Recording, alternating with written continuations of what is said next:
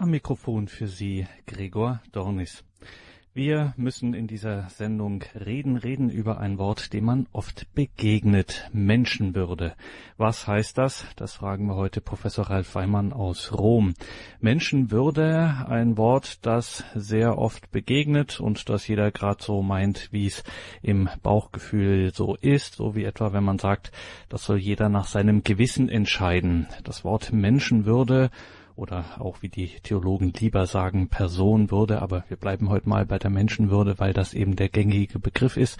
Da steht man als Katholik allzu oft, gerade auch im Alltag, Familien- oder Freundeskreis mit der kirchlichen Überzeugung ziemlich allein auf weiter Flur. Deswegen wollen wir da heute mal das ein oder andere näher betrachten. Menschenwürde, wen fragt man da am besten? Wer kennt sich da ein bisschen aus?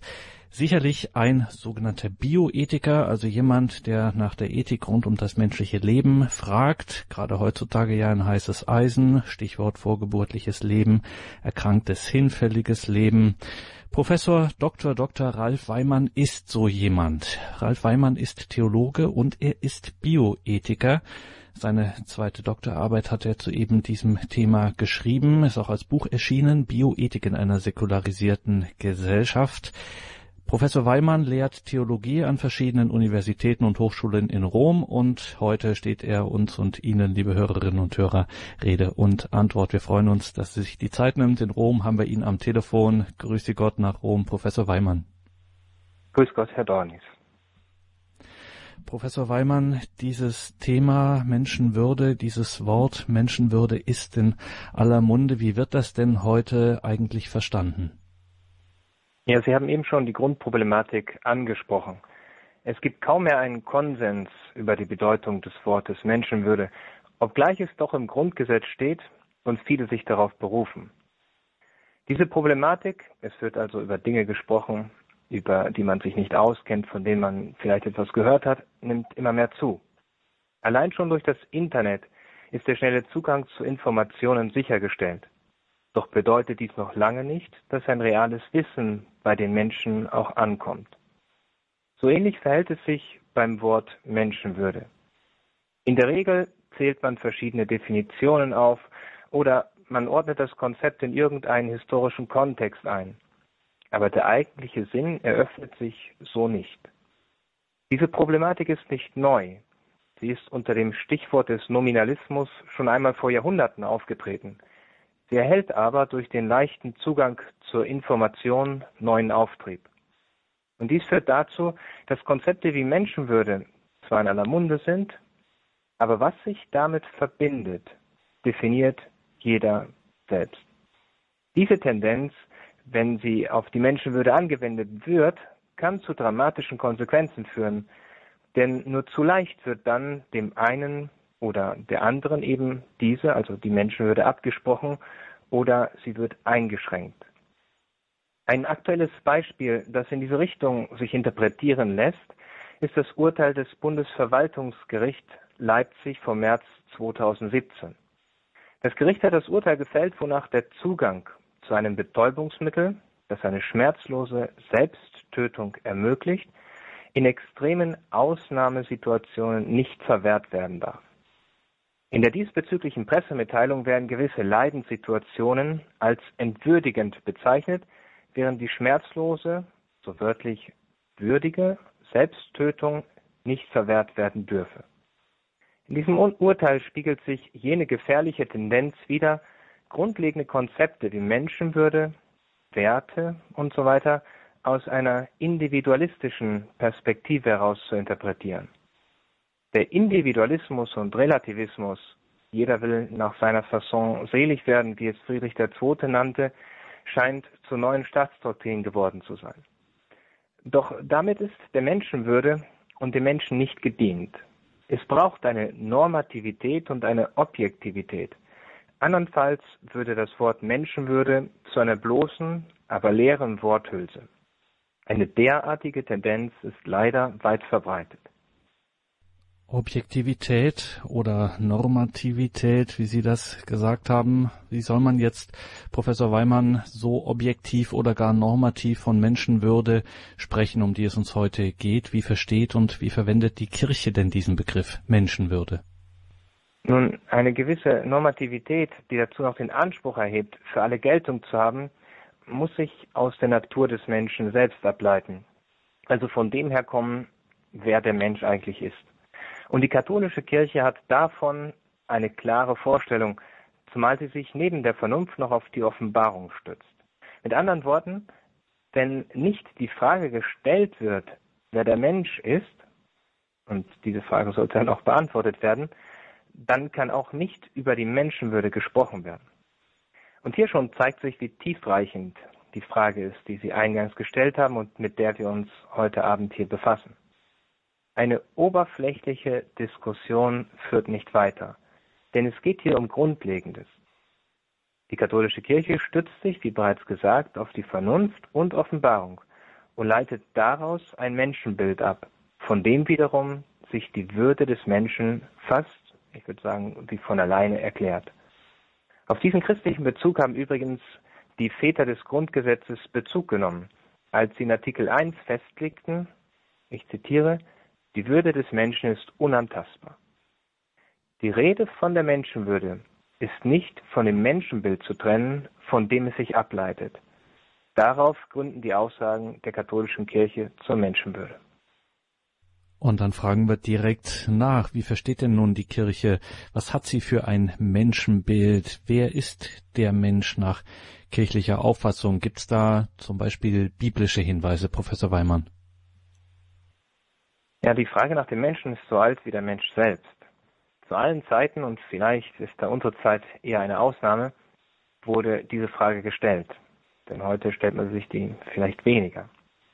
Schon die alten Philosophen haben sich damit beschäftigt und nicht selten spekulative Antworten gegeben, die sich auf Erwägungen, gründend auf der Vernunft, beruhten. Die Kirche hat dieses reiche Erbe immer zur Kenntnis genommen, es aber erweitert und auch ergänzt. Gott selber hat durch die Offenbarung Antwort gegeben, wer der Mensch ist. Und dabei gründen sich die Überlegungen zunächst auf der Heiligen Schrift und stehen dann in Verbindung mit der Frage, was der Sinn des Lebens ist, was nach diesem Leben kommt. Nach biblischem Befund ist der Mensch auf ein übernatürliches Ziel hingeordnet, also auf etwas, was die Ordnung der Natur übersteigt. Und das ist dem Menschen ins Herz gelegt. Und dies spiegelt sich in den Aussagen des Buches Genesis wider, wonach der Mensch nach dem Abbild Gottes geschaffen ist, ihm ähnlich. So wird es dann ausgedrückt in Genesis im ersten Kapitel, Vers 26. Damit ist eine der biblischen Hauptaussagen genannt, aus der sich Wesentliches für die Würde des Menschen und über den Menschen selber ableitet. Die Konzilskonstitution Gaudium et Spes interpretiert diese Aussage dahingehend, dass der Mensch die Befähigung in sich trägt, seinen Schöpfer zu erkennen und zu lieben. Der Mensch ist als Abbild Gottes ihm ähnlich geschaffen. Das bedeutet, dass er eine Würde in sich trägt. Und dies gilt für jeden Menschen.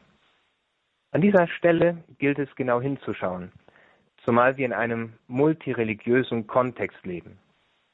Auch wenn der Abbild Gottes Charakter aus der jüdisch-christlichen Tradition kommt, ist dieses Konzept nicht nur auf Christen oder Juden bezogen, sondern auf jeden Menschen. Mit anderen Worten, jeder Mensch ist Abbild Gottes und als solches geschaffen, ihm ähnlich, und hier liegt bereits die Universalität der Menschenwürde begründet. Die Menschenwürde verdient man sich nicht, zum Beispiel durch einen guten Beitrag zur gesellschaftlichen Diskussion oder anderen Dingen. Man erhält sie nicht, weil man zum Beispiel zu einer gewissen Religion gehört, sondern die Würde des Menschen ist jedem Menschen eigen, angeboren, ist in ihm, er ist sozusagen Träger dieser Würde. Und das besagt die Aussage vom Abbild Gottes. Sie ist daher richtungsweisend und hat richtungsweisende Bedeutung. Sie bringt zum Ausdruck, was jedem Menschen eigen ist, aufgrund seiner Natur, aufgrund seiner Zugehörigkeit zur Spezies Mensch. Zugleich besagt diese Aussage, dass es auch ein Urbild gibt. denn der Mensch ist Abbild Gottes. Also muss es auch ein Urbild geben. Und die Würde kann zwar nie verloren werden, aber der Mensch kann ihr zuwider handeln, wenn er sein Leben nicht nach dem Urbild, also nach Gott, ausrichtet. Der erste Korintherbrief bringt etwas Ähnliches zum Ausdruck, wenn es dort heißt, wenn es einen irdischen Leib gibt, gibt es auch einen überirdischen. Wie auch nach dem Bild des Irdischen gestaltet wurden, so werden wir auch nach dem Bild des Himmlischen gestaltet werden. Es reicht also nicht, sich dieser Würde sicher zu sein, sondern damit verbindet sich die Forderung auch entsprechend zu leben. Zugleich zeigt sich, wie sehr das Menschenbild sich am Gottesbild orientiert. Wenn nun dieser Gott die Liebe ist, wie es der erste Johannesbrief sagt, dann wird verständlich, wie sich der Abbildcharakter zu gestalten hat. Wenn dieses Urbild beispielsweise im Buddhismus vorgibt, dass Gottheiten nicht wirklich existent sind, dann würde auch das Menschenbild in sich zusammenfallen, wenigstens dieses Menschenbild, was sich auf diese Aussage stützt. Oder wenn Jesus nicht als Sohn Gottes anerkannt wird, dann wird eben diese höchste Offenbarung Gottes als die Liebe hinfällig. Deswegen der erste Johannesbrief die Leugnung der Gottessohnschaft Jesu mit dem Etikett Antichristen versieht. Nun, ohne dieses Thema weiter ausführen zu können, ist es wichtig festzuhalten, und dies wird wenig bedacht, auch in den öffentlichen Diskussionen, dass unterschiedliche Gottesbilder zu sehr verschiedenen Menschenbildern führen. Und wie gesagt, das Menschenbild ist die Grundlage, auf der oder von der sich dann die Würde des Menschen ableitet. Für uns Christen ist es der Sohn Gottes, der durch seine Menschwerdung den Menschen offenbart, wer der Mensch ist. Und diese Aussage ist von grundlegender Bedeutung. Also noch einmal, für uns Christen ist es der Sohn Gottes, der durch seine Menschwerdung den Menschen offenbart, wer der Mensch ist. Und daher konnte auch die pastorale Konstitution über die Kirche in der Welt von heute, also im Zweiten Vatikanischen Konzil, mit Recht sagen, das Geschöpf sinkt ohne den Schöpfer ins Nichts. Die Aussage aus dem Buch Genesis, wonach der Mensch Abbild Gottes ist, wird nun im Licht Gottes verständlich. Dann aber erschließt sich vollends die Würde des Menschen, die so groß ist, dass Gott die Welt so sehr geliebt hat, dass er seinen einzigen Sohn hingab, damit jeder, der an ihn glaubt, nicht zugrunde geht, sondern das ewige Leben hat. Je mehr es zu einer Abwendung vom Christentum kommt, umso unverständlicher werden diese Aussagen, die doch für das Grundgesetz und für die Väter des Grundgesetzes fundamental gewesen sind oder auch heute sein sollten. Was ist Menschenwürde? Das fragen wir in dieser Sendung mit Professor Ralf Weimann aus Rom. Ralf Weimann ist Theologe und Bioethiker. Der Mensch ein Abbild Gottes. Der Mensch ist auf ein übernatürliches Ziel hin geschaffen, so haben Sie es formuliert. Jetzt gibt es ja dieses Konzept, diese Auffassung, dass der Mensch eine Einheit aus Leib und Seele sei. Finden wir davon, von diesem, ja, von dieser auf ein übernatürliches Ziel hin geschaffen zu sein, die Gottebenbildlichkeit des Menschen, finden wir da in diesem Leib-Seele-Konzept etwas? Ja, nach der christlichen Offenbarung ist der Mensch eine Einheit zwischen einem Geistprinzip, was grundsätzlich in der Tradition immer als Seele bezeichnet wird, und dem Leib. Für eine Zeit war der Begriff Seele in einigen Bereichen unpopulär. Denn fälschlicherweise wurde er so ausgelegt, als ob im Menschen zwei voneinander getrennte Wirklichkeiten präsent sind. Und diese Gedankengänge beruhen eher auf einer platonistischen Sicht oder platonischen Sicht, nicht aber auf dem biblischen Menschenbild. Das biblische Menschenbild zeigt deutlich, dass der Mensch eine Einheit aus Leib und Seele ist. Er besteht aus einem geistigen Prinzip, und das nennen wir Seele, und aus dem Leib. Es gibt also eine Dualität, zwei untrennbar notwendige Prinzipien und nicht einen Dualismus. Dies zeigt sich in aller Klarheit im Tod, der eintritt, wenn diese beiden Prinzipien voneinander getrennt werden. Also bei der Trennung von Seele, man könnte sie auch als, wie eben schon gesagt, geistiges Lebensprinzip des Leibes bezeichnen und dem Leib. Dies hatte schon bereits 1336 Papst Benedikt XII. in einer Bulle Benedictus Deus verbindlich definiert. Und seit diesem Datum ist es unveränderbarer Teil der katholischen Lehre. Also die Seele als Geistprinzip ist unsterblich. Sie ist unmittelbar von Gott geschaffen und auf Gott hingeschaffen. Augustinus hatte dies in dem schönen Gedanken zum Ausdruck gebracht, unruhig ist unser Herz, bis es ruhet in dir. Und damit hat er im Prinzip diese beiden Prinzipien noch einmal zusammengefasst und auf den Punkt gebracht. Und auch bei dieser Verbindung von Leib und Seele müssen wir wieder den Theologen nach der biblischen Grundlage fragen, was finden wir da in der Heiligen Schrift? Nun, das biblische Verständnis lehnt sich an die bereits angeführte Stelle aus dem Buch Genesis an. Gott schuf den Menschen nach seinem Bilde. Nach dem Bilde Gottes erschuf er ihn. Als Mann und Frau schuf er sie. Der Mensch hat demnach eine einzigartige Stellung in der Schöpfung. Er ist geschaffen und doch Gottes Abbild. Mit anderen Worten, in seiner Natur vereint er die geistige und die materielle Welt, denn sonst könnte er nicht Abbild Gottes sein. Es gibt nur eine Seele im Menschen, daher ist auch eine Seelenwanderung und ähnliches ausgeschlossen. Die Seele ist zugleich unsterblich und damit ewig. Sie besteht nach dem Tod fort. Die Seele entwickelt sich nicht, entsteht nicht aus einem materiellen Prinzip, zum Beispiel aus der Zeugung, weil nichts Geistiges aus Materiellem entstehen kann. All dies hat die Konstitution Gaudium et Spes Nummer 14, wo die Bestimmung des Menschen dargelegt wird, unterstrichen.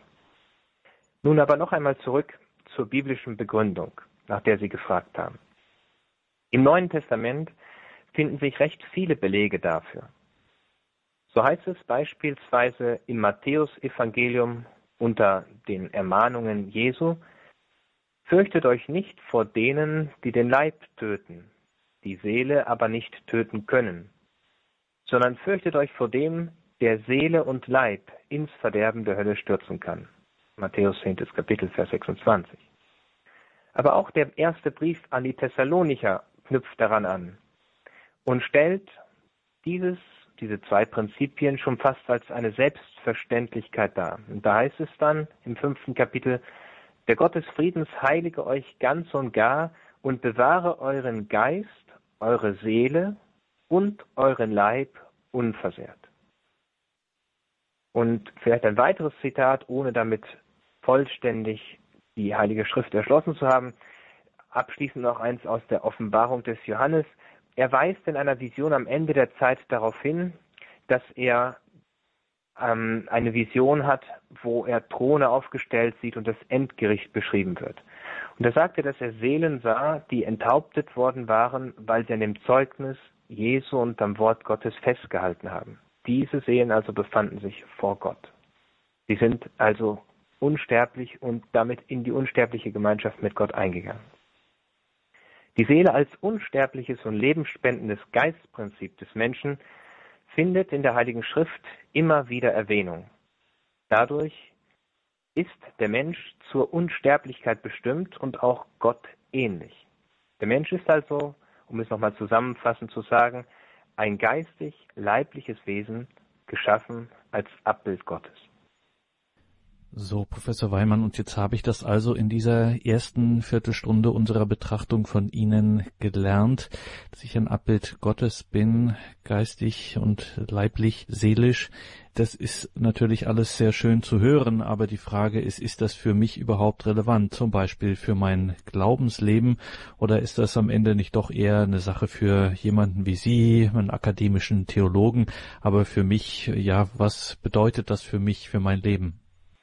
Ja, mir scheint, dass dieses Thema für jeden relevant ist, auch wenn wir jetzt ein bisschen ausgeholt haben, um auf eine tiefere Ebene zu kommen und den wirklichen Sinngehalt dessen zu verstehen, was das Menschenbild bedeutet und davon ableiten die Würde des Menschen. Aber dieses Thema ist für jeden relevant, denn wenn man nicht weiß, wer man ist, oder anders formuliert, wenn man nicht weiß, wer der Mensch ist, wird man auch nicht sagen können, worin seine Würde besteht. Mit anderen Worten, die Unantastbarkeit der Menschenwürde kann ohne die Beantwortung dieser Frage nicht garantiert werden. Doch, und dies ist erschreckend festzustellen, heute wissen viele nicht mehr, wer der Mensch ist oder scheinen es nicht mehr zu wissen. Debatten über Seele und Leib würden bedeuten, sich neu mit dem christlichen Erbe zu befassen und ihm die notwendige Anerkennung in Staat und Gesellschaft zukommen zu lassen. Ein Umdenken, ja eine Rückbesinnung wäre notwendig, denn ein Vakuum kann es hier nicht geben. Dies scheint bisher aber in vielen Teilen ausgeblieben zu sein. Vielleicht lässt sich das Gesagte aber noch deutlicher machen durch einen Blick auf das letzte Jahrhundert. Es gibt sozusagen einen Schlüssel, um eine Kultur, ein System, eine Ideologie oder auch eine Diktatur zu bewerten. Und dieser Schlüssel ist die Frage nach dem Menschenbild. Wenn nicht alle Menschen gleich sind, sondern nach Rasse, Zugehörigkeit zum Beispiel zu einer Nation oder Arbeiterklasse gemäß ihrer Funktion definiert werden, dann werden all jene ausgegrenzt, die nicht dazugehören. Vor allem aber die Wehrlosen und Schwachen, die Kranken oder Stigmatisierten. Wenn das Menschenbild nicht mehr tief im Bewusstsein verankert ist, kann sich dies wiederholen. Dann werden Alte, Kranke, Ungeborene ausgegrenzt. Ihnen wird das Recht auf Leben, das grundsätzlichste aller Rechte, abgesprochen. Daher ist es von großer Wichtigkeit für einen jeden, sich mit diesem Thema zu beschäftigen und die Frage nach dem Menschen beantworten zu können. Zugleich sollte es vornehmlichste Aufgabe der Kirche sein, deutliche Orientierung zu bieten. Dieser Beitrag scheint mir gerade heute unverzichtbar. Und da werden wir in dieser Sendung auch noch weiter, auch konkret darüber sprechen, über das Thema Menschenwürde, womit unsere Sendung heute übertitelt ist. Liebe Hörerinnen und Hörer, wir sind im Gespräch mit dem Theologen und Bioethiker Professor Ralf Weimann aus Rom, machen jetzt eine kurze Musik und wie gesagt, danach müssen wir weiter sprechen und eben auch konkret werden mit den Problemen unserer Zeit. Was ist Menschenwürde?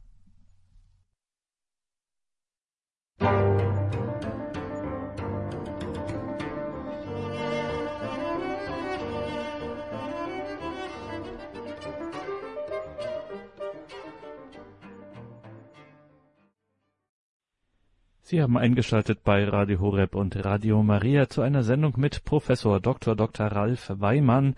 Der Mann ist Theologe und Bioethiker, lehrt in Rom und ist uns heute Abend telefonisch zugeschaltet. Wir sprechen über das Thema Menschenwürde. Dazu hat Ralf Weimann auch eine Dissertation geschrieben, die es auch als Buchform gibt. Bioethik in einer säkularisierten Gesellschaft. Hauptsächlich geht es da um die ethischen Probleme der sogenannten Präimplantationsdiagnostik. Auch darüber werden wir noch sprechen. Kommen jetzt aber erstmal Professor Weimann zur Kirche zu, beim Thema Menschenwürde. Jetzt gibt es da seitens der Kirche ethische Forderungen in Bezug auf das Thema Menschenwürde. Welche sind das denn so? Ja, wie schon gesagt, liegt der, der Menschenwürde ein Menschenbild zugrunde. Denn dem Menschen kann nur dann eine Würde zugesprochen werden, wenn er auch Träger dieser Würde ist. Für den getauften Christen kommt noch ein weiterer Aspekt hinzu, dass er dazu, zu dieser hohen Würde, die er als Mensch ohnehin schon hat, auch noch Kind Gottes, Tempel des Heiligen Geistes ist. Daraus leiten sich dann verschiedene ethische Forderungen ab, die im Dekalog, also in den zehn Geboten, sich widerspiegeln und die auch im doppelten Liebesgebot zusammengefasst sind, wo es heißt, du sollst den Herrn, deinen Gott lieben mit ganzem Herzen, mit ganzer Seele und mit all deinen Gedanken. Das ist das wichtigste und erste Gebot. Ebenso wichtig ist das zweite. Du sollst deinen Nächsten lieben wie dich selbst. An diesen beiden Geboten hängt das ganze Gesetz samt den Propheten. Nun, von vermeintlich aufgeklärten Menschen wurde gerade die ethisch-moralischen Ansprüche der Kirche als Last dargestellt, die sie den Menschen aufbürde. Einer solchen Annahme würde ein grundsätzliches Missverständnis zugrunde liegen. Denn gerade die ethischen Richtungen und Richtweisungen, die die Kirche gibt, sind nichts weiter als eine Einladung, der großen Würde, die dem Menschen vom Schöpfer gegeben ist, gerecht zu werden. Und diese Würde kann man nicht verlieren, man kann ihr aber sehr wohl zuwiderhandeln. Der Mensch kann, um es ganz plump zu sagen, unmenschlich sein. Tiere können nicht untierisch sein. Das hat man noch nicht gehört, aber Menschen können das. Immer dann, wenn sie sich nicht an dem Urbild orientieren, da sie ihr Abbild Gottes sind. Nun, diese ethischen Forderungen muss man in diesem Kontext einordnen. Und sie haben sich auch in vielen Dokumenten konkretisiert, die jedoch nicht als Einschränkung zu sehen sind, sondern als Befreiung. Denn so heißt es schon im Johannesevangelium, die Wahrheit wird euch befreien. Und der Wahrheit zu folgen ist eine notwendige Bedingung, wenn man sich Christ nennt. Im Hinblick auf das Thema Bioethik sind drei große päpstliche Schreiben, Lehrschreiben, die auch Enzykliken heißen, und zwei Instruktionen zu nennen, die auch lehramtlich von Bedeutung sind. Hinzu kommen unzählige Ansprachen und Hinweise, gerade auch von Päpsten. In diesem Kontext sind aber besonders erwähnenswert fünf Schreiben, die ich kurz aufführen möchte. Erst eine Enzyklika von Papst Paul VI., die sogenannte Enzyklika Humane Vitae von 1968 über die Weitergabe des Lebens ein grundlegendes Dokument, was nachher auch richtungsweisend geworden ist. Dann eine weitere Enzyklika von Johannes Paul II., Veritatis Splendor von 1993, über einige grundlegende Fragen der kirchlichen Morallehre. Hier werden grundlegende Dinge wie Gewissen, Sie hatten das ganz zu Anfang erwähnt, thematisiert, was es eigentlich bedeutet, nach dem Gewissen zu urteilen und so weiter. Des Weiteren die von Papst Johannes Paul II. verfasste Enzyklika Evangelium Vitae von 1995 über den Wert und die Unantastbarkeit des menschlichen Lebens. Hier haben Sie schon alleine im Titel einen klaren Hinweis darauf, wie wichtig der Kirche die Verteidigung der Menschenwürde ist, die Unantastbarkeit des menschlichen Lebens. Und dann müssen in diesem Kontext zwei Instruktionen, das sind Lehrschreiben der Glaubenskongregation, Erwähnung finden, die sich sehr detailliert mit bioethischen Fragen auseinandersetzen. Zuerst ist da zu erwähnen das Dokument Donum Vitae, nicht zu verwechseln mit der Schwangerschaftsberatung Donum Vitae, die in wichtigen Punkten sich nicht mit dem Lehramt der Kirche deckt. Die Instruktion Donum Vitae von 1987 hingegen behandelt die Achtung vor dem beginnenden menschlichen Leben und die Würde der Fortpflanzung.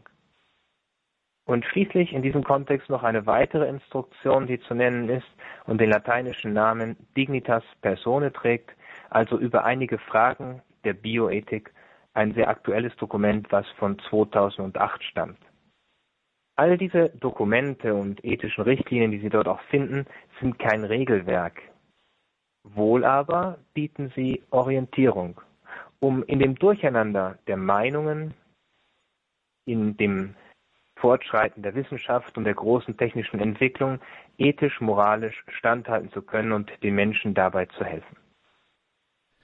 Nun ist ja, und dafür, Professor Weimann, stehen natürlich auch in gewisser Weise diese von Ihnen genannten Dokumente in den vergangenen 100 Jahren, nehmen wir die mal, in der Gesellschaft und vor allem auch in der Medizin eine Menge passiert. Was konkret gibt es da für neue Herausforderungen für Christen angesichts dieser gesellschaftlichen und eben insbesondere medizinischen Entwicklungen? Und diese Frage ist so umfassend, dass die verbleibende Zeit wohl nicht reichen würde, sie auch nur annähernd vollständig zu beantworten. Da möchte ich lediglich eine grobe Entwicklung skizzieren, die helfen kann, die vielleicht größte aller Herausforderungen zu verstehen. Die letzten 100 Jahre sind vor allem gekennzeichnet durch einen rasant beschleunigten technischen Fortschritt, der auf alle Aspekte des Lebens Einfluss ausübt. Nicht nur das Fernsehen, der Computer oder das Internet haben die Gesellschaft grundlegend verändert, ähnliche Veränderungen haben sich auch im Bereich der Medizin angebahnt. Daher lassen sich mit den Worten Fortschritt der Technik die Herausforderungen wohl am besten beschreiben. Papst Benedikt XVI. sprach von einem Primat der Technik. Fast alles werde der Technik unterworfen oder ihr untergeordnet. Die Technik kann jedoch keine ethischen Prinzipien liefern. Sie braucht diese vielmehr. Nur so kann die Menschenwürde geachtet werden und kann die Technik auch wirklich fruchtbringend eingesetzt werden. Kardinal Barragan hat einmal das Bild vom Ferrari gebraucht. um das Gesagte auszudrücken. Dieser italienische Sportwagen fährt mit Höchstgeschwindigkeit und je neuer das Modell, umso größer die Leistung, im Idealfall natürlich. Nun, je größer die Leistung ist, umso wichtiger ist es, diese gut und richtig zu kontrollieren, den Wagen richtig zu steuern. Und dazu dient die Ethik. Die aktuelle Gesellschaft gleicht jedoch mehr und mehr einem Ferrari, der sich mit rasanter Geschwindigkeit entwickelt, allerdings Gefahr läuft, die Kontrolle zu verlieren und steuerlos zu werden. Dies ist die größte Herausforderung, wie mir scheint, auch für Christen. Alles entwickelt sich, alles scheint irgendwie im Fluss zu sein. Auf diesem Kontext hatte Papst Benedikt XVI. immer wieder die Notwendigkeit von unverhandelbaren Werten betont. Nicht nur für die Christen selber, sondern damit die Christen diese in die Welt tragen, mit ihrer klaren christlichen Identität, um so anderen zu helfen, die Steuerung nicht zu verlieren, sondern die Kontrolle auch über die Technik zu bewahren. Und da ist sicher viel Platz nach oben und auch sehr großer Bedarf. In diesem Kontext, Professor Weimann, kann ein konkreter Blick auf einige Positionen der Kirche hilfreich sein, die oft schwer oder eben nicht richtig verstanden werden. Das Stichwort habe ich schon genannt, Präimplantationsdiagnostik. Sie haben sich intensiv damit befasst, darüber wissenschaftlich auch gearbeitet. Dieses Buch Bioethik in einer säkularisierten Gesellschaft, ethische Probleme der Präimplantationsdiagnostik. Nun hat der Deutsche Bundestag das ja so eine eingeschränkte Anwendung dieses Verfahrens erlaubt. Ja, vielleicht können Sie mit diesem Hintergrund, dass Sie sich damit befasst haben, hier die Ausgangssituation mal kurz beschreiben? Als ich Bioethik studiert habe vor gut zehn Jahren, da wurde von den Professoren die Gesetzgebung in Deutschland fast einhellig begrüßt und gelobt. Denn so hieß es, die deutsche Gesetzgebung war im Hinblick auf Anfang und Ende des Lebens relativ restriktiv. Das heißt, man hat den Beginn wie auch das Ende des menschlichen Lebens in keinster Weise zur Disposition gestellt durch die Technik oder durch moderne medizinische Methoden. Es hing natürlich mit der deutschen Geschichte zusammen. Vielen dürfte bekannt sein, dass die Nationalsozialisten ein Selektionsprogramm betrieben und, inspiriert durch neodarwinistische Einflüsse, zwischen lebenswertem und nicht lebenswertem Leben unterschieden. Nicht nur der Anfang des Lebens wurde der Ideologie ausgesetzt, sondern auch das Ende des Lebens. Bezeichnet ist das Jahr 1941, mitten im Zweiten Weltkrieg. Da wurde ein deutscher Spielfilm gedreht, der den Titel trug Ich klage an. Dieser Film ist ein Meisterwerk nationalistischer Propaganda gegen das Leben. Der Film erzählt die Geschichte einer unheilbar an Multiple Sklerose erkrankten Frau, die große Schmerzen erleidet und ausdrücklich das Verlangen nach Beihilfe zum Suizid äußert. Ihr Mann, ein Arzt, kommt diesem Verlangen schließlich nach und wird angeklagt. Es wird vom Publikum oder dem Publikum nahegelegt, auf Freispruch zu plädieren, weil man der kranken Frau die Schmerzen erspart, weil man der Familie die Kosten ersparen möchte und weil man die Selbstbestimmung dieser Frau respektieren möchte dass am Ende dieser Arzt dann vor dem Gericht den Spieß umdreht und sozusagen den Staat anklagt. Durch diese Altlast, die natürlich sehr präsent war über die letzten Jahrzehnte, konnte und wollte die deutsche Gesetzgebung sich nicht den Standards anpassen, die in anderen Ländern, die eben nicht eine solche Vergangenheit hatten, bereits gang und gäbe waren. Aber der Druck gerade von technischer Seite her, von der Technik, von der Medizin, wo man den Anschluss nicht verlieren wollte und auch die europäische Gesetzgebung wurden immer größer. Auch wenn es mir natürlich fern liegt, Vergleiche zu ziehen, muss dieses Hintergrundwissen Erwähnung finden, um die Bundestagsdebatte von 2011, die Sie eben schon erwähnt haben, zu verstehen, in der die sogenannte Präimplantationsdiagnostik unter gewissen Bedingungen erlaubt wurde. Auf Einzelheiten kann in diesem Kontext jetzt leider nicht eingegangen werden, wohl aber soll versucht werden, in groben Linien zu skizzieren, worum es geht. Die Präimplantationsdiagnostik oder auch kurz PID genannt, ist eine Form der pränatalen Diagnostik, die mit den Techniken der künstlichen Befruchtung verbunden ist und eine genetische Untersuchung der in vitro erzeugten Embryonen vor ihrer Übertragung in den Mutterschoß vorsieht. Nun versuchen wir das Gesagte einmal aufzuschlüsseln und etwas verständlicher vielleicht darzulegen. Es gibt verschiedene Formen der pränatalen Diagnostik, die auch Pränataldiagnostik genannt wird. Dieses Wort klingt kompliziert, ist aber relativ einfach, denn dabei handelt es sich um eine Diagnostik prä, also vor, natal, also der Geburt, also eine Diagnostik vor der Geburt. Und sie dient hauptsächlich zur Früherkennung von Krankheiten, wird flächendeckend in verschiedensten Bereichen angewendet. Nun, die PID, die Präimplantationsdiagnostik, ist Teil dieser Pränataldiagnostik. Darüber hinaus handelt es sich, und das war der zweite Teil, den ich eben erwähnt habe, handelt es sich um eine Technik der künstlichen Befruchtung.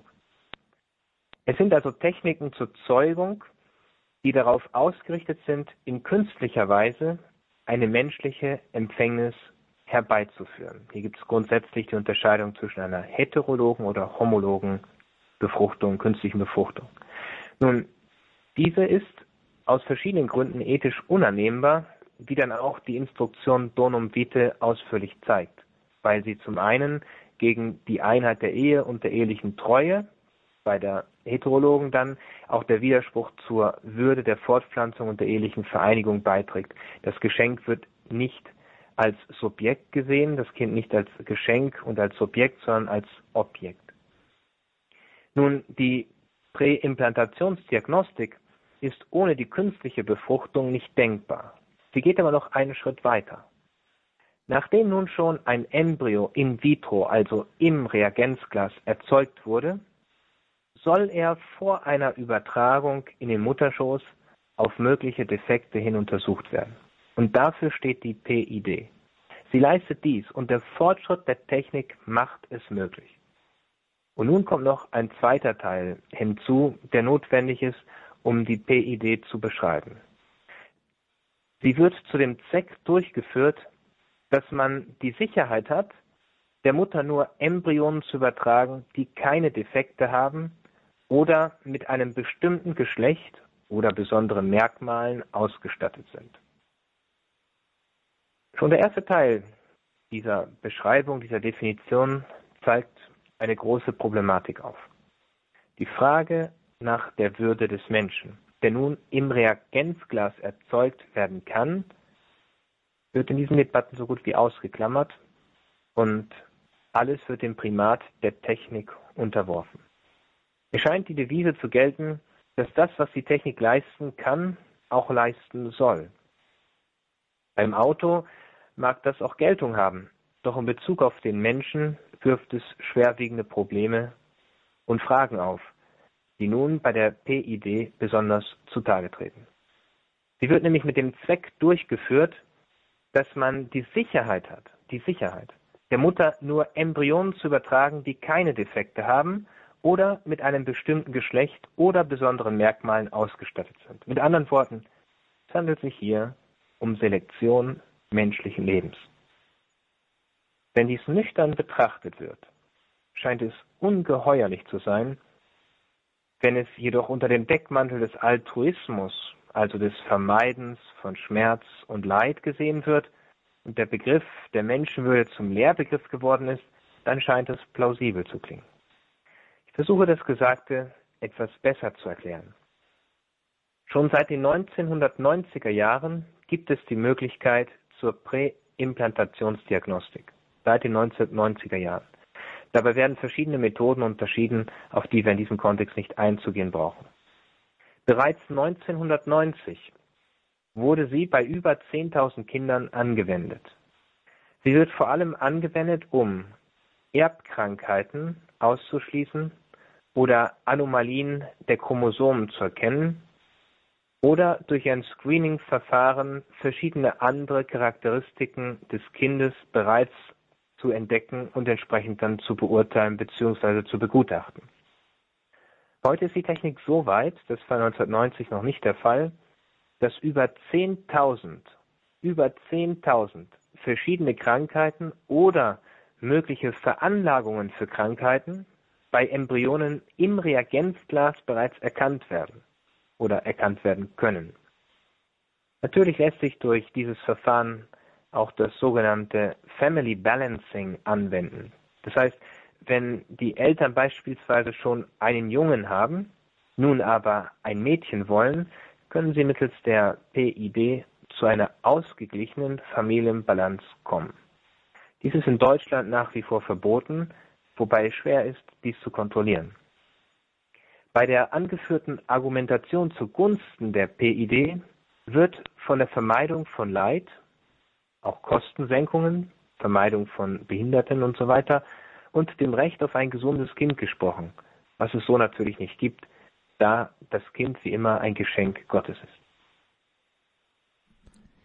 Es geht uns heute um das Thema Menschenwürde in dieser Sendung. Wir sind im Gespräch mit Professor Ralf Weimann, Theologe und Bioethiker. Sein Buch Bioethik in einer säkularisierten Gesellschaft befasst sich maßgeblich mit den ethischen Problemen der Präimplantationsdiagnostik, über die wir hier beispielhaft sprechen. Angedeutet haben Sie es schon. Damit wir das nochmal klar haben, Professor Weimann, mal die Frage nach diesen konkreten ethischen Problemen. Vielleicht können Sie das nochmal zusammenbinden. Was finden wir hier, gerade auch wenn wir heute über Menschenwürde sprechen, so für ethische Probleme bei diesem Verfahren, das doch anscheinend so hilfreich ist. Die Argumente zugunsten der Präimplantationsdiagnostik werden oft als alternativlos angeführt. Und auch die Mehrheit der Abgeordneten im Bundestag haben sich davon überzeugen lassen. Und dennoch gibt es schwerwiegende Bedenken, die genannt werden müssen und im Laufe der Debatte auch genannt wurden. Und sie verbinden sich mit dieser Methode. Nun, ich versuche einen kurzen Überblick zu bieten, ohne dass ich dabei einen vollständigen Überblick bieten kann.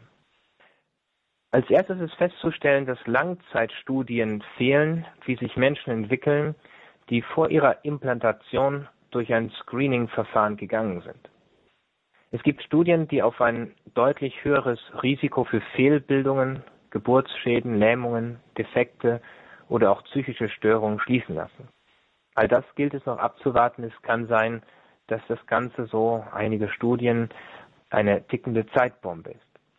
Nun, bei der Präimplantationsdiagnostik gibt es keine, keine diagnostischen Mittel, die zu einer Therapie führen können. Die einzige Therapie ist die Selektion. Es kommt, um es ganz plump zu sagen, zum Wegwerfmensch, der als nicht lebenswert eingestuft wird. Die Schaffung von Designerbabys, sie heißen wirklich so, geht in dieselbe Richtung und daran wird mit Hochdruck gearbeitet. Also Kinder zu erzeugen, die gewisse Fähigkeiten haben, die über einen gewissen IQ verfügen und so weiter und so fort. Welche Gesellschaft wird man haben, wenn man krankes oder behindertes Leben ausschließt, von vornherein ausschließt? Der Mensch am Anfang des Lebens, wenn er der Willkür unterworfen wird, wohin wird das führen? Ein weiterer Aspekt, der in diesem Kontext zu erwähnen ist, der aber die In-vitro-Fertilisation insgesamt betrifft, ist die Scheidungsrate. Es gibt Statistiken, die besonders auch von Professor Spieker angeführt werden, der dem Ganzen nachgegangen ist, die besagen, dass die Scheidungsrate bei Ehepaaren, die sich der künstlichen Befruchtung unterziehen, doppelt so hoch ist wie bei anderen Ehepaaren. Auch das wäre etwas, was man zur Kenntnis nehmen sollte. Nun aber zurück zur PID. Durch die Selektion erhöht sich der Druck auf die Frau, die nur gesunde Kinder annehmen darf, möchte, kann in diesem Kontext. Zudem entstehen bei jeder assistierten Reproduktion große psychische Belastungen für die Frau durch die Hormoneinnahme, die Veränderungen, die dadurch entstehen und so weiter sodass bei über 60 Prozent sich nachher Anzeichen von Depressionen diagnostiziert werden. Die PID lässt sich auch beschreiben als eine Schwangerschaft auf Probe. Die Grundlage ist die Selektion. Wenn der Embryo, wenn das Kind, der Beginn des menschlichen Lebens nicht den entsprechenden und gewünschten Kriterien entspricht, wird es einfach aussortiert. Durch Kinderwunschzentren, die inzwischen flächendeckend angeboten werden, nimmt diese Mentalität weiter zu, und zwar ganz massiv und wird weiterhin gefördert. Ein weiterer Aspekt, mit der PID verbindet sich die Kryokonservierung von Embryonen. Das heißt, Embryonen in großer Zahl, die notwendig sind, um erfolgreich eine PID durchzuführen, werden eingefroren bei einer Temperatur von 196 Grad mit flüssigem Stickstoff, daher die Kryokonservierung. Die Eltern müssen Kryobanken mieten und sich dort einmieten, um dort ihre tiefgefrorenen Embryonen zu deponieren. Das ist so eine Kostenfrage, gerade über die Jahre. Zum anderen natürlich ethisch nicht nur bedenklich, sondern mehr als bedenklich. Dazu kommen wir aber gleich am Ende. Dazu werde ich dann noch etwas sagen. Bei diesem Prozess dann auch, sei es bei dem Einfrieren, aber vor allem beim Auftauen, gehen grundsätzlich auch Embryonen verloren. Ein weiterer Aspekt. Durch die, Imprä äh, durch die Präimplantationsdiagnostik und dann entsprechend die Ein Fortpflanzung in den Uterus der Frau von entsprechend zwei bis drei Embryonen, so ist es in Deutschland vorgesehen. Der Schnitt liegt relativ weit unten inzwischen, entstehen aber auch regelmäßig Mehrlingsbildungen. Das heißt, man hat auf einmal mehr Kinder, die man erwartet, als man bereit ist anzunehmen, zum Beispiel Drillinge oder ähnliches. Und dann kommt es nicht selten, so auch die Statistiken, denn das wird ja auch in Teilen wenigstens erfasst, zur sogenannten Embryonenreduktion oder auch Fetozid. Das heißt, im Mutterleib werden Embryonen aussortiert und werden getötet, damit die anderen, die man dann möchte, haben möchte, sich entsprechend gut entwickeln können. Ein weiterer Aspekt, wo werden in der Zukunft Grenzen zu ziehen sein, ist erst einmal die Büchse der Pandora geöffnet, wo und wie kann man sie wieder schließen. In Großbritannien, wo man nicht eine solche Vergangenheit hatte wie in Deutschland, werden bereits Versuche zur Schaffung von Tier-Mensch-Mischwesen, also Hybride, Chimären und so weiter durchgeführt. Aber jetzt, und damit komme ich auch zum Schluss von den Problematiken, die sich mit der PID verbinden, das größte Problem der Präimplantationsdiagnostik ist die Selektion. Die European Society of Human Reproduction and Embryology, also die Europäische Gesellschaft für menschliche Reproduktion und Embryologie, hat Auswertungen der PID vorgenommen. Dort fließen die ganzen Daten zusammen und die analysieren dann. Demnach werden im Schnitt 33,6 Embryonen benötigt, um ein gesundes Kind zur Welt zu bringen. Also gesund muss man noch unter Anführungszeichen sehen, man weiß nicht genau, wie sich es entwickelt, auch psychisch und so weiter. Aber noch einmal, 33,6 Embryonen werden benötigt, um ein gesundes Kind zur Welt zu bringen. Das Urteil der Kirche zu diesem Verfahren fällt deutlich aus. Es findet sich in der Instruktion Dignitas Personen der Nummer 22.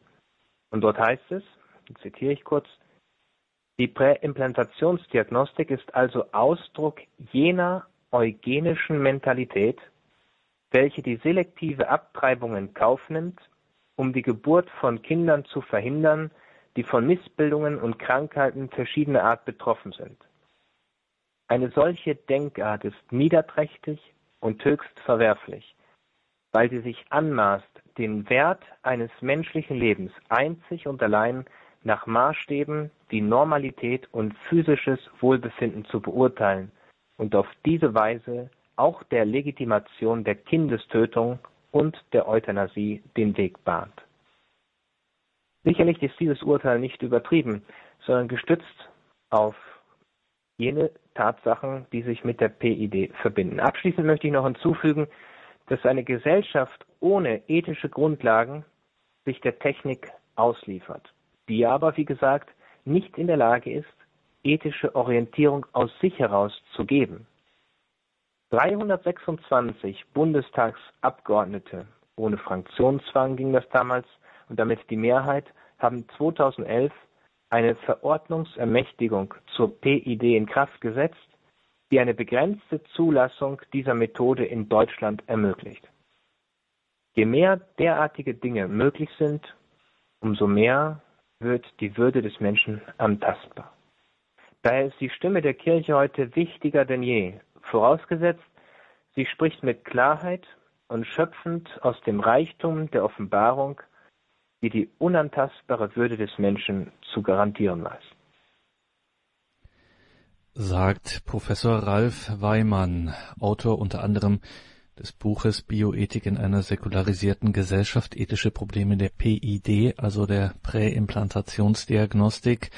Er ist heute Gast in dieser Sendung, klärt uns über ethische Fragen auf und ausgehend eben von der Frage die Würde des Menschen.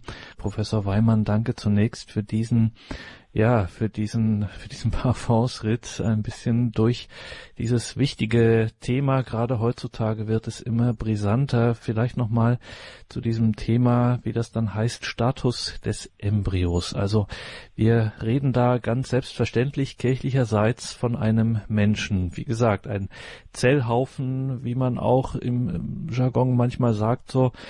Jetzt stelle ich mir vor, Sie als ein Bioethiker wird Ihnen dann eben so ein Reagenzglas gezeigt und dann äh, sagt man zu Ihnen so, also Professor Weimann, bei allem gebotenen Respekt, aber ich kann hier keinen Menschen sehen.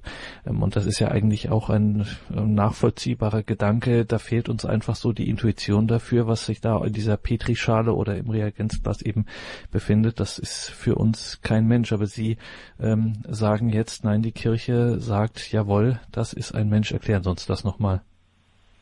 Ja, man kann natürlich auch gerade einem kranken oder behinderten Menschen das Menschsein absprechen, so wie es zum Beispiel Peter Singer tut oder andere tun oder versuchen zu tun.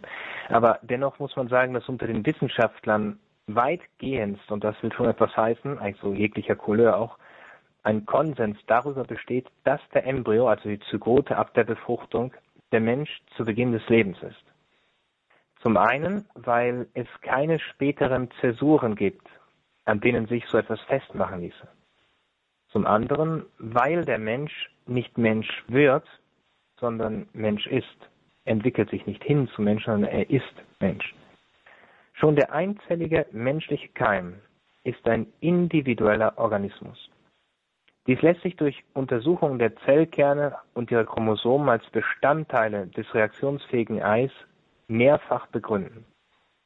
Die Individualität erscheint unter anderem auch in der Spezifität des Stoffwechsels und so weiter und so fort. Aber um jetzt in diesem Kontext der hiesigen Sendung etwas zu sagen, glaube ich, scheint gerade die PID der beste Beweis dafür zu sein, dass der Embryo bereits Mensch am Beginn des Menschseins ist. Also dass er wirklich Mensch ist. Denn andernfalls wäre ein Screening von über 10.000 möglichen Krankheiten, Geschlecht, Haarfarbe, Augenfarbe was alles bereits schon festgelegt ist, zu diesem Zeitpunkt nicht möglich.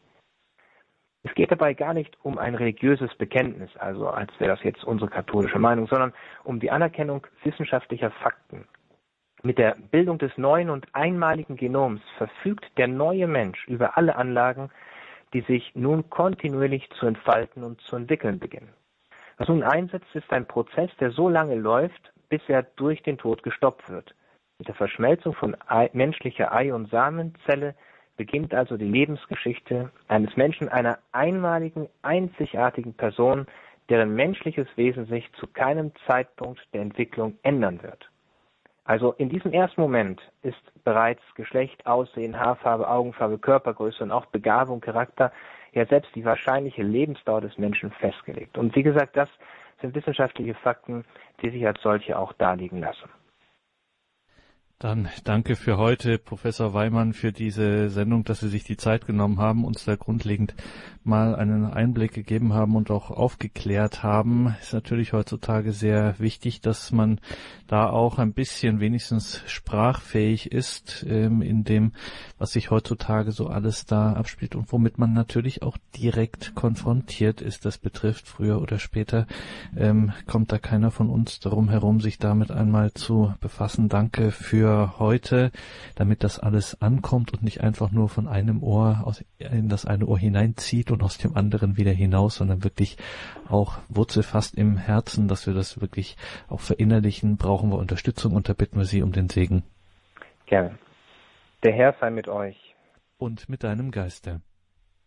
Auf die Fürsprache der Gottesmutter Maria und aller Engel und Heiligen Schenke in die Fülle seines Segens und allen, die mit uns über Radio verbunden sind, der mächtige und der barmherzige Gott, der Vater und der Sohn und der Heilige Geist. Amen. Amen.